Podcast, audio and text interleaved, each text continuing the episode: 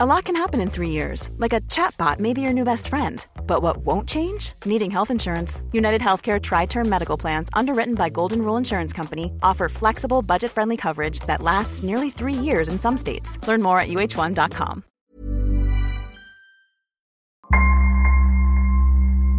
Bonjour, je suis Claudia Prolongeau et vous écoutez Crime Story, le podcast fait divers du Parisien. Décidément, ce sont les faits divers et leurs conséquences qui ont la vedette aujourd'hui.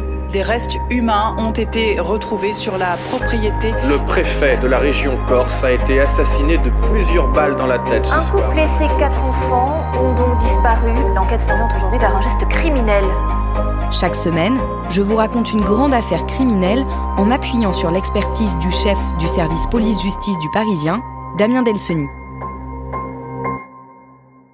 Bonjour Damien. Bonjour Claudia. Aujourd'hui dans Crime Story, l'histoire d'Ivan Keller, le tueur à l'oreiller. Côté pile, un petit cambrioleur devenu jardinier, mais côté face, un redoutable tueur en série qui aura endormi la justice pendant des années.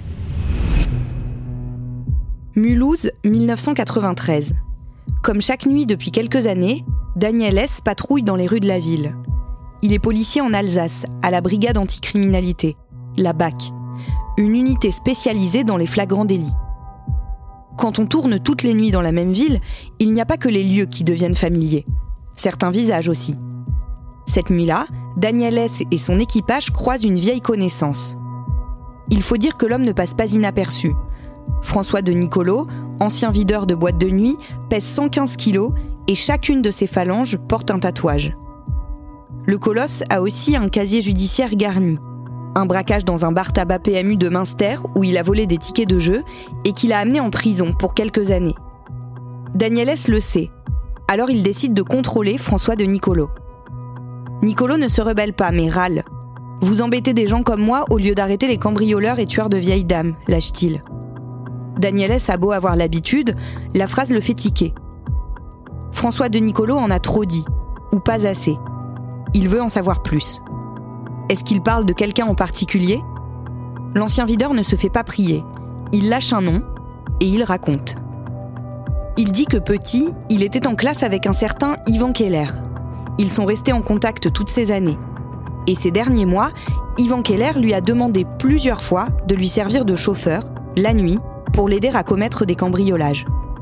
François de Nicolo jure qu'il s'est contenté de rester dans la voiture et qu'il n'accompagnait jamais son camarade sur les lieux. Il l'attendait, parfois pendant plusieurs heures. Après quoi, Ivan Keller le remerciait, en lui donnant 500 ou 1000 francs, sans rien lui dire de plus. Pendant un temps, ce manège a fonctionné, sans qu'aucun grain de sable ne vienne enrayer la mécanique. Mais François de Nicolo a commencé à se poser des questions après la mort d'une voisine de sa mère. Il l'avait désignée à Ivan Keller comme une proie facile pour un cambriolage. Elle avait de l'argent et elle vivait seule. Curieusement, peu de temps après, cette voisine a été retrouvée morte chez elle. Et surtout, son argent, ses économies, avaient disparu. François de Nicolo en est désormais certain. Ivan Keller ne se contente pas de cambrioler les maisons des vieilles dames. Il les tue aussi. Daniel est surpris. Recueillir en pleine nuit une confession aussi spontanée à l'occasion d'un banal contrôle, ce n'est pas du tout habituel. Il ne sait pas trop quoi faire de ce témoignage. Doit-il le prendre au sérieux? En tout cas, cette rencontre avec De Nicolo reste gravée dans sa mémoire. Et quelques mois plus tard, ce souvenir ressurgit. Damien, nous sommes alors au printemps 1994 et Daniel S. est chez des amis. Oui, à Brunopte-le-Haut, alors c'est dans la banlieue de Mulhouse. S, il n'est pas en service et pourtant la discussion s'oriente sur un sujet assez macabre. La femme de ce couple d'amis qu'il reçoit raconte que trois femmes âgées sont mortes dans la même commune et surtout dans la même rue en l'espace de trois mois. Il y a Marie, morte le 21 janvier 1994 dans la nuit, dans son lit. Elle avait 82 ans et le médecin a diagnostiqué une crise cardiaque Rien d'anormal, donc il a signé le permis d'inhumer, c'est-à-dire qu'elle a été enterrée sans, sans autopsie. Pareil pour Ernestine, qui est morte le 12 mars de la même année. Elle avait 86 ans. Là encore, le médecin conclut à une mort naturelle. Pourtant, il y a deux bizarreries, en tout cas deux détails un petit peu troublants. D'abord, son fils, à cette dame qui va remarquer que une grille d'aération qui donne sur l'extérieur a été bougée. Donc, il s'en étonne et surtout, il manque 30 000 francs qu'elle avait gardés chez elle et qu'il ne retrouve pas après le décès de sa mère. Mais par ailleurs, il n'y a pas de traces de désordre, la maison ne semble pas avoir été fouillée, il n'y a pas de traces d'effraction, on n'a pas défoncé une porte, on n'a pas cassé une fenêtre. Donc là encore, le décès d'Ernestine, il est euh, considéré comme une mort naturelle. La troisième femme, c'est Augusta, et elle meurt le 29 avril 1994. Elle, elle avait 77 ans. Il va y avoir là aussi un autre élément troublant, c'est que sa carte bleue, sa carte bancaire a été subtilisée et utilisée après son décès. Donc ça ne peut pas être évidemment elle qui l'a utilisé, ça veut dire que quelqu'un lui a tout simplement volé. Mais les enquêteurs, au lieu d'imaginer la présence d'un voleur ou d'un cambrioleur, eux ils vont penser que ce larcin a eu lieu au sein même de la famille et les soupçons vont même être portés sur le petit-fils d'Ernestine qui va évidemment démentir euh, tout ça, mais ça va être l'explication qui va être euh, qui va être gardée par les gendarmes, plutôt celle d'un familier qui euh, prend la carte bleue de sa grand-mère qui est morte. Dans le salon de ses amis, lorsqu'il entend tout ça, Daniel repense immédiatement à François de Nicolo et à cet échange nocturne dans les rues de Mulhouse où il était question d'un tueur de vieilles dames.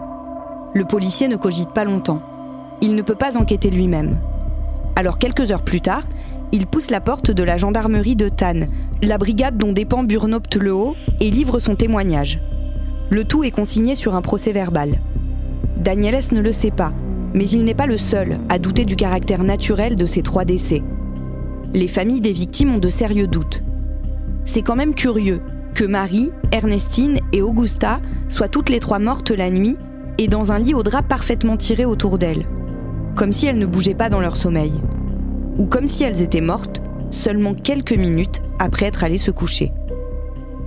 le haut est un petit village alsacien situé entre Mulhouse et Belfort.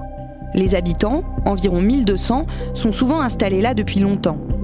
Ils se connaissent et apprécient le calme dans lequel ils vivent. Alors trois décès en trois mois dans la même rue, ce n'est pas banal. Dans la presse locale, ces morts qualifiées de suspectes font la une. Le journal télévisé de France 3 Alsace, daté du 3 mai 1994, parle même d'une psychose. Malgré ce calme apparent, depuis quelques jours, le doute et la suspicion se sont installés ici, à Burnop-le-Haut. Personne ne croit plus au hasard, ni à la loi des séries. Mais contre toute attente, on en reste là. La piste Ivan Keller, que le policier de la BAC a soufflé aux enquêteurs, n'est pas creusée. Pourtant, il suffit de consulter le fichier des antécédents judiciaires pour s'apercevoir que le nom d'Ivan Keller ne tombe pas de nulle part. Il a été condamné pour le cambriolage et l'agression d'un antiquaire commis en 1982 dans la même région. Et en 1991, deux sœurs, qu'il avait engagées comme jardiniers à sa sortie de prison, se sont fait voler de l'argent et l'avaient dénoncé. Sans suite. Mais les gendarmes classent à nouveau l'affaire. Les trois retraités de Burnop-Tleo sont pour ainsi dire mortes de leur belle mort. Le village retrouve son calme. Daniel S. reprend ses patrouilles de nuit dans Mulhouse. Cette année passe. En 2000, François de Nicolo, encore lui, pousse les portes de la gendarmerie de Strasbourg. Il veut parler. Et toujours d'Ivan Keller.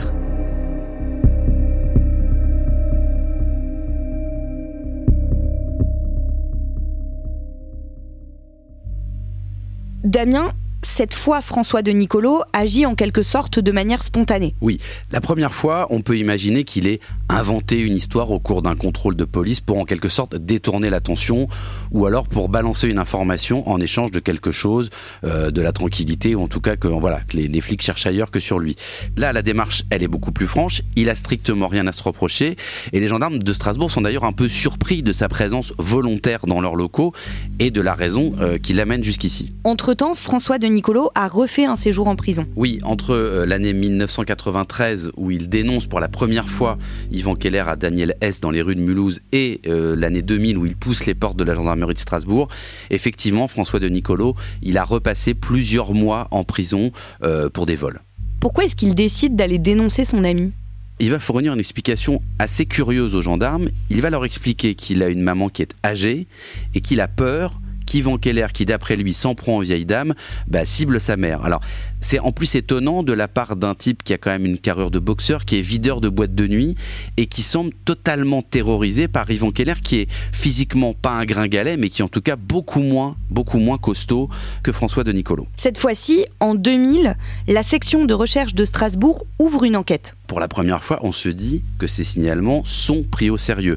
Une information judiciaire est ouverte au tribunal de Saverne pour six cambriolages qui ont été perpétrés dans le Bas-Rhin.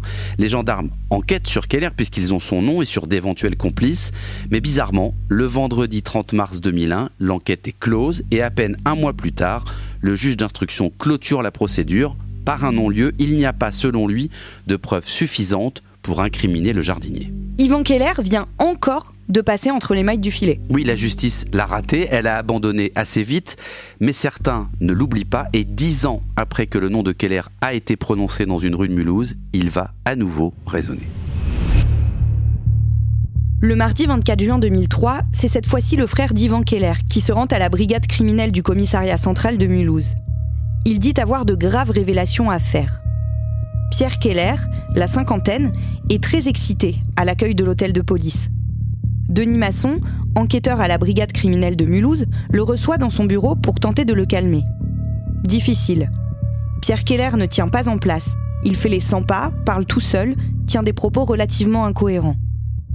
Il finit par expliquer aux policiers qu'il vient dénoncer des crimes.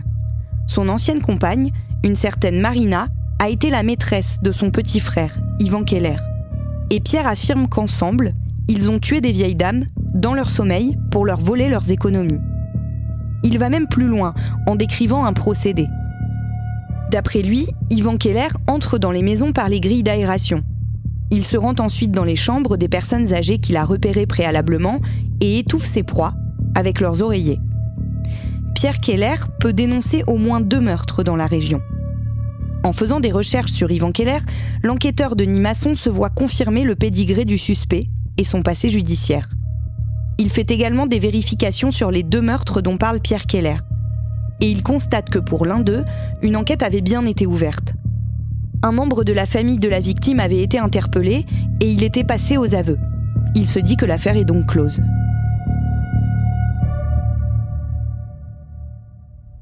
Sauf que Damien Delseny un autre policier conseille à l'enquêteur de contacter Daniel S., qui est parti à la retraite entre-temps. Oui, et donc Masson va contacter son collègue retraité, et Daniel S. se souvient évidemment de Yvan Keller et des confidences étranges de son ami sur un trottoir de Mulhouse en 1993. Il se souvient aussi qu'il avait signalé le nom de Keller aux gendarmes quelques années plus tard. Une enquête préliminaire est donc ouverte. Les enquêteurs vont retrouver sans effort la trace des deux précédentes dénonciations et convoquent François de Nicolo pour l'entendre à nouveau. Et de Nicolo confirme. Bien sûr, et avec des détails supplémentaires, dès 1992, je me suis posé des questions, dit-il au policier. Yvan Keller flambait au jeu au casino de Niederbronn-les-Bains près de Strasbourg et sur les champs de course. Des sommes très importante, parfois plusieurs milliers d'euros par jour. De Nicolo, il peut pas ignorer tout ça puisque il jouait le, rôle de chauffeur pendant que Yvan Keller était censé cambrioler des maisons. Euh, simplement, euh, un jour, il lui a dit qu'il venait plus avec lui et il dit bah Yvan, il m'a relancé à plusieurs reprises. Euh, il m'a dit j'ai refusé et c'est là que euh, je l'ai menacé de le tuer s'il touchait à ma mère. Et il a compris et j'ai perdu contact avec lui pendant 15 ans. Ça, c'est ce que De Nicolo explique aux policiers. Mais il dit je continuais à avoir des échos de ce qu'il faisait par des Et en gros, il dit qu'il y avait d'autres personnes qui étaient au courant des agissements d'Ivan Keller. De Nicolo confirme les faits dénoncés par Pierre Keller et il ajoute trois nouvelles victimes potentielles à la liste. Toujours dans la région, hein. une à Mulhouse et deux à Wittenheim, qui est juste à côté de Mulhouse. Euh, trois faits qui sont prescrits, c'est-à-dire qui sont très anciens. Euh, mais soudain, les enquêteurs ont comme l'impression de mettre en ordre un puzzle criminel dont les pièces étaient sous leurs yeux depuis des années. Et il y a autant de pièces que de victimes. Alors, ils n'enquêtent plus juste sur un voleur, un cambrioleur qui flambe au casino, mais sur un tueur.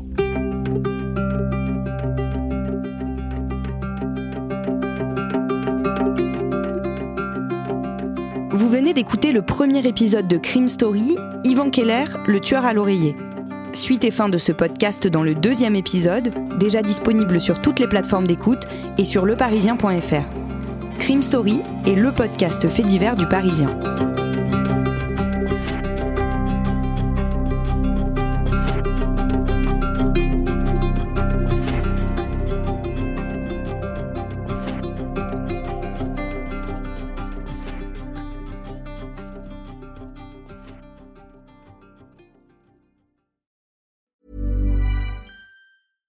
Small details are big surfaces. Tight corners are odd shapes. Flat, rounded, textured, or tall. Whatever your next project, there's a spray paint pattern that's just right. Because Rust new Custom Spray 5 in 1 gives you control with five different spray patterns. So you can tackle nooks, crannies, edges, and curves without worrying about drips, runs, uneven coverage, or anything else. Custom Spray 5 in 1. Only from rustolium Hey, it's Danny Pellegrino from Everything Iconic. Ready to upgrade your style game without blowing your budget? Check out Quince. They've got all the good stuff shirts and polos, activewear, and fine leather goods, all at 50 to 80% less than other high end brands. And the best part? They're all about safe, ethical, and responsible manufacturing.